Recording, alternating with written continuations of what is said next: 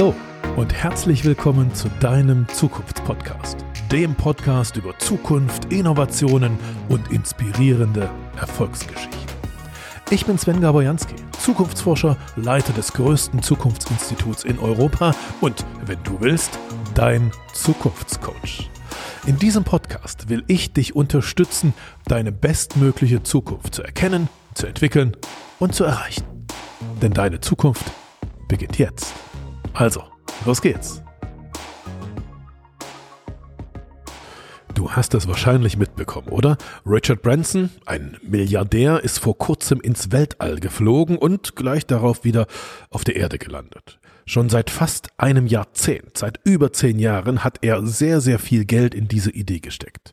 Er ist nämlich nicht mit einer Rakete ins All geflogen, sondern mit einem neu gebauten Flugzeug, an dem eine Art Rakete hing. Und mit dem Flugzeug ist er erst hochgeflogen und dann wurde die Rakete ausgeklinkt und von oben ist er dann ins All gestartet. Warum? Weil es tatsächlich viel energieeffizienter und deutlich billiger ist, erst mit einem Flugzeug auf eine gewisse Höhe zu fliegen und dann von dort aus ins All zu starten. Richard Branson hat diese Technologie entwickeln lassen, die es möglich macht, zwischen 80 und 100 Kilometer weit nach oben zu kommen. Und genau dort, sagen die Experten, genau dort beginnt das Weltall. In dieser Maschine haben sechs Personen Platz, zwei Piloten sind dabei und vier Passagiere. Und tatsächlich ist Richard Branson selbst in seiner Person mit diesem Ding zum ersten Mal ins All geflogen. Und zehn Tage später kam ein anderer Milliardär hinterher. Die haben sich sozusagen ein kleines Wettrennen geliefert. Ja. Der andere, der war Jeff Bezos, der Gründer von Amazon. Der ist allerdings mit einer anderen Technologie geflogen.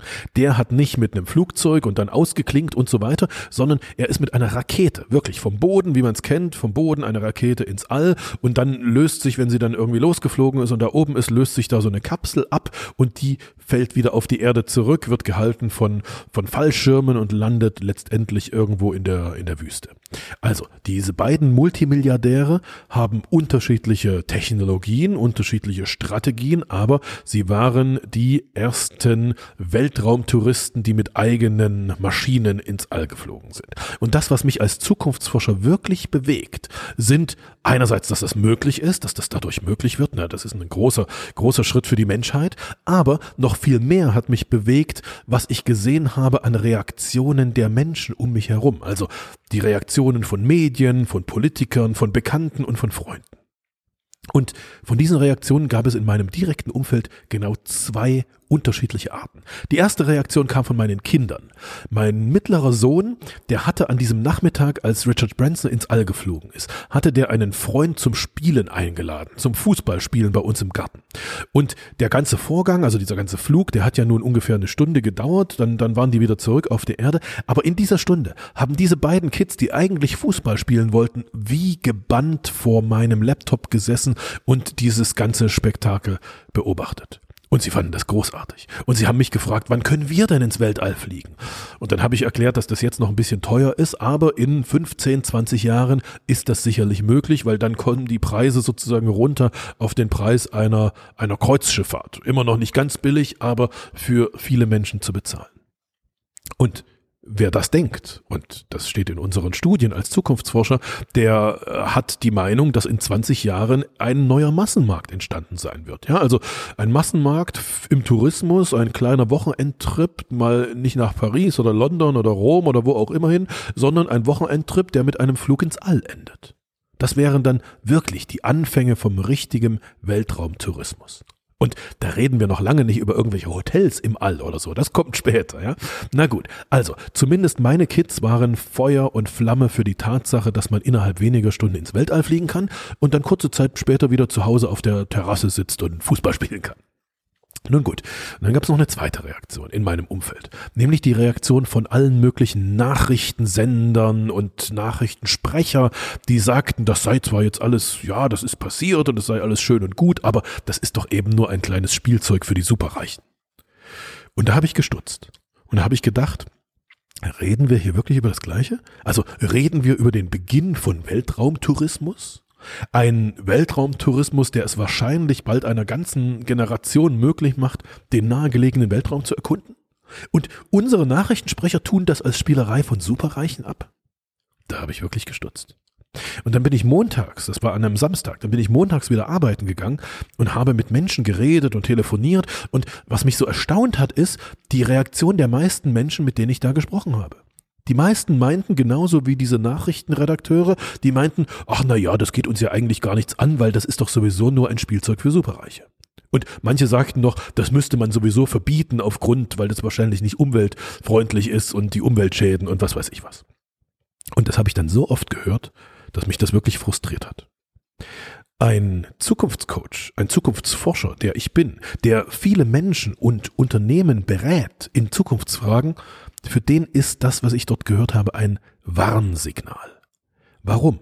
Weil wenn man etwas Neues in der Welt so herunterspielt, so schlecht macht, ständig das Haar in der Suppe sucht, dann ist das ein typisches Reaktionsmuster von Personen mit einem Fixed Mindset. Das ist dieses Denkmuster, das ist nach wissenschaftlicher Theorie dafür verantwortlich, dass Menschen ihre Zukunft nicht erreichen, wenn sie ein Fixed Mindset haben. Und das hat mich jetzt nicht schockiert, weil diese wissenschaftliche Theorie, die kenne ich, mit der arbeite ich immer. Aber mich hat schockiert, dass es davon so viele in meinem Umfeld gibt. Also, teste dich mal selbst. Wenn du bei solchen enormen technischen Neuerungen zuerst denkst, ach, das ist doch nur ein Spielzeug für Superreiche, dann hast du mit großer Sicherheit auch ein Fixed Mindset. Lass mich dir kurz erklären, was der Unterschied ist zwischen einem Growth Mindset, also einem Wachstums Mindset und einem Fixed Mindset. Eine Professorin von der weltweit berühmten, bekannten Stanford University in Kalifornien, Carol Dweck heißt diese Professorin, hat in ihrem Leben, in ihrer Karriere ganz viele Langzeitstudien genau zu diesem Thema durchgeführt. Sie hat sich immer gefragt, was ist eigentlich der Grund, warum die Entwicklung von Menschen, die ungefähr auf dem gleichen Ausgangslevel starten, warum die Entwicklung unterschiedlich verläuft. Also warum sind die einen so wahnsinnig erfolgreich und die anderen sind es nicht? Und sie hatte dazu verschiedene Hypothesen. Erst hat sie gedacht, die, die da erfolgreich sind, die haben mehr Talent. Hat sie gesagt, das ist Unsinn. Hat sie herausgefunden, das ist Unsinn. Zweite Hypothese war, die, die da erfolgreich sind, die äh, sind fleißiger, also die stecken mehr Zeit sozusagen rein. Ja, es gibt ja auch die Bücher und diese Theorien, wenn du 10.000 Stunden in ein bestimmtes Ding steckst, dann bist du Weltklasse, also dann bist du Schachweltmeister, wenn du 10.000 Stunden Schach spielst. Auch da sagt sie, völliger Quatsch, hat meine Forschung nicht ergeben. Letztendlich hat sie herausgefunden, was wirklich der Unterschied zwischen den Personen ist, die ihre Zukunftsziele erreichen und denen, die das nicht schaffen. Und dieser Unterschied liegt im Denken. Die einen haben ein Growth Mindset. Die denken in, sagen wir mal, in größeren Sphären. Die anderen haben ein Fixed Mindset. Die denken starr. Die einen denken mit dem Growth Mindset, dass ihre Intelligenz etwas Veränderbares ist. Sie können ihre Intelligenz steigern. Die anderen mit dem Fixed Mindset denken, dass ihre Intelligenz angeboren ist und nicht verändert werden kann. Also du hast bei, bei Geburt ein gewisses Maß an Intelligenz mitbekommen und das kann nicht verändert werden. Und wenn du jetzt ein Fixed Mindset hast, also wenn du denkst, dass deine Intelligenz in deinem Kopf angeboren ist und du sie überhaupt nicht verändern kannst, dann wirst du dich nicht weiter verändern. Dann wirst du dich nicht neuen Herausforderungen stellen, weil du kannst ja sowieso nicht besser werden. Dann wirst du Kritik auch niemals als Möglichkeit verstehen, dich weiterzuentwickeln, weil du dich ja sowieso nicht weiterentwickeln kannst. Du, dann wirst du diese Kritik immer persönlich nehmen. Und jetzt kommt der Punkt. Wenn du ein Fixed Mindset hast, dann wirst du den Erfolg von anderen nie gut finden. Du wirst dich nie vom Erfolg von anderen inspirieren lassen und dir etwas abschauen wollen, weil du kannst dich ja sowieso nicht ändern. Du kannst ja sowieso nicht so werden wie die. Das ist eine der zentralen Aussagen der Langzeitstudien von Carol Dweck.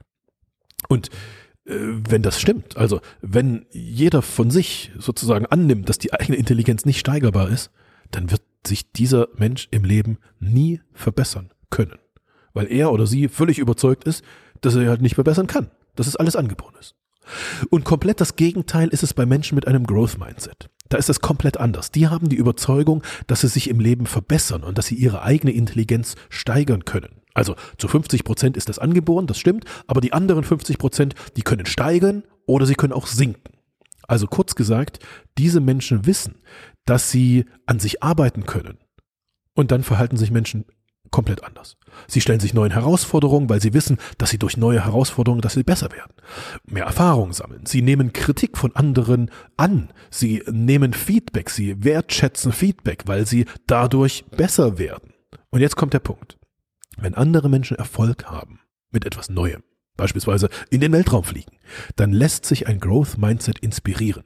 Ein Growth Mindset denkt dann, dass es für mich auch irgendwann möglich sein könnte. Und was kann ich von denen lernen? Was kann ich mir von ihnen abschauen? Was ist für mein eigenes Leben da drin, was ich, was mich besser machen kann?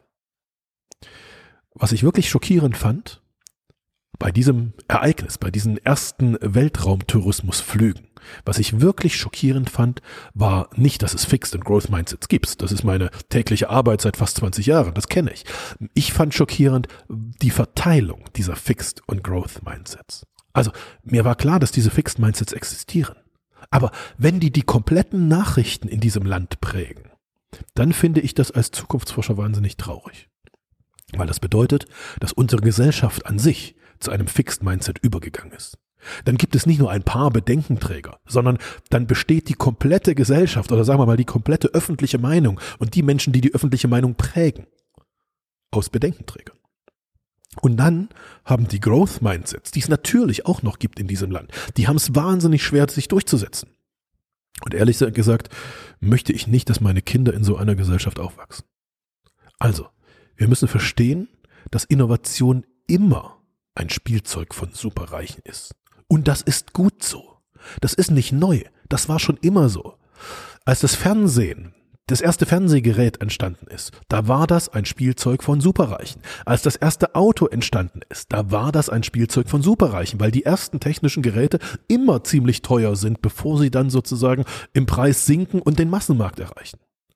Beide Technologien, Fernsehen und Auto, waren Spielzeuge von Superreichen. Und das gilt übrigens ganz genauso für Flugzeuge, für Computer, für Handys, für Schreibmaschinen, für, ach, was weiß ich, alle Technologien die es gibt, sind am Anfang Spielzeuge von Superreichen. Und jetzt müssen wir nicht nur auf Technologien oder auf irgendwelche technische Gegenstände schauen, sondern das gilt sogar für unsere Gesellschaft, für unsere Kultur. Das gilt sogar für unsere Werte und das Denken, das freiheitliche Denken in unserer Welt. Wahrscheinlich hast du ja schon mal was von der Villa Medici gehört, oder? Also die Villa Medici, die von Napoleon in Italien aufgebaut wurde und sozusagen zum, zum Zentrum der Aufklärung in Europa wurde. Wie ist das entstanden? Dieser Bau der Villa Medici wurde von den Reichen der damaligen Zeit, also den damaligen Superreichen, finanziert. Und dann wurden ärmere Künstler, Wissenschaftler eingeladen, in dieser Villa zu leben und äh, miteinander zu arbeiten. Und genau das trug dazu bei, dass diese Villa Medici zu einer Keimzelle der Renaissance wurde. Und dadurch wiederum wurde unser europäisches Wertesystem und unser Denken, unser aufklärerisches Denken geprägt. Das war ein Spielzeug von Superreichen. Das, was ich damit sagen möchte, ist, dass ich diese Reaktionen, als dieser Weltraumtourismus vor ein paar Monaten begann, dass ich diese Reaktion als Warnsignal empfunden habe. Und ich würde mir wünschen, dass dieses Warnsignal auch von anderen wahrgenommen wird.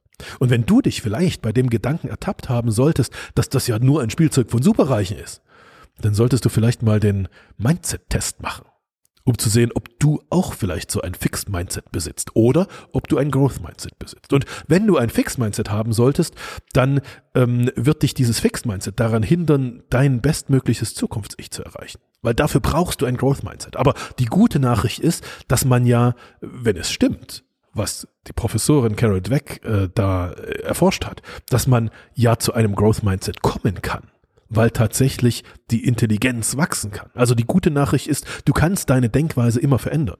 Du musst nur am Anfang mal wissen, dass du die falsche hast. Und deshalb gibt es am Anfang meiner Mentoring-Programme immer, immer einen Mindset-Test. Jetzt musst du nicht gleich ein ganzes Mentoring-Programm machen oder ein Coaching-Programm buchen bei mir. Diesen Mindset-Test, den kannst du auch kostenlos machen. Auf der jansky.de Webseite schau mal nach Mindset-Test und dort äh, gehst du drauf, klickst du drauf. Da sind zehn Fragen, die man ganz schnell beantworten kann. Das Ganze ist in zwei Minuten erledigt. Kleine Empfehlung. Mach's mal. Und dann beschäftige dich mit dem Ergebnis.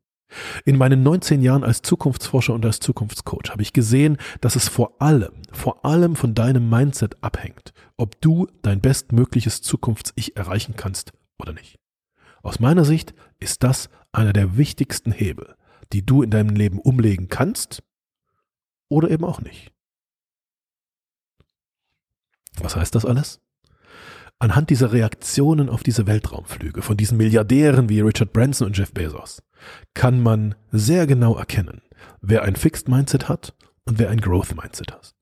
Und wer seine bestmögliche Zukunft erreichen will, der braucht unbedingt ein Growth Mindset. Der muss sich als erste Aufgabe ein Growth Mindset antrainieren. Es ist wichtig, an sich zu arbeiten, sich in neue Situationen zu stürzen und sein Mindset immer auf die Zukunft auszurichten. Und dann sieht man im angeblichen Spielzeug der Superreichen vielleicht nicht mehr nur das Spielzeug der Superreichen, sondern den ersten Schritt in eine neue Zeit für sich selbst. Hab eine große Zukunft.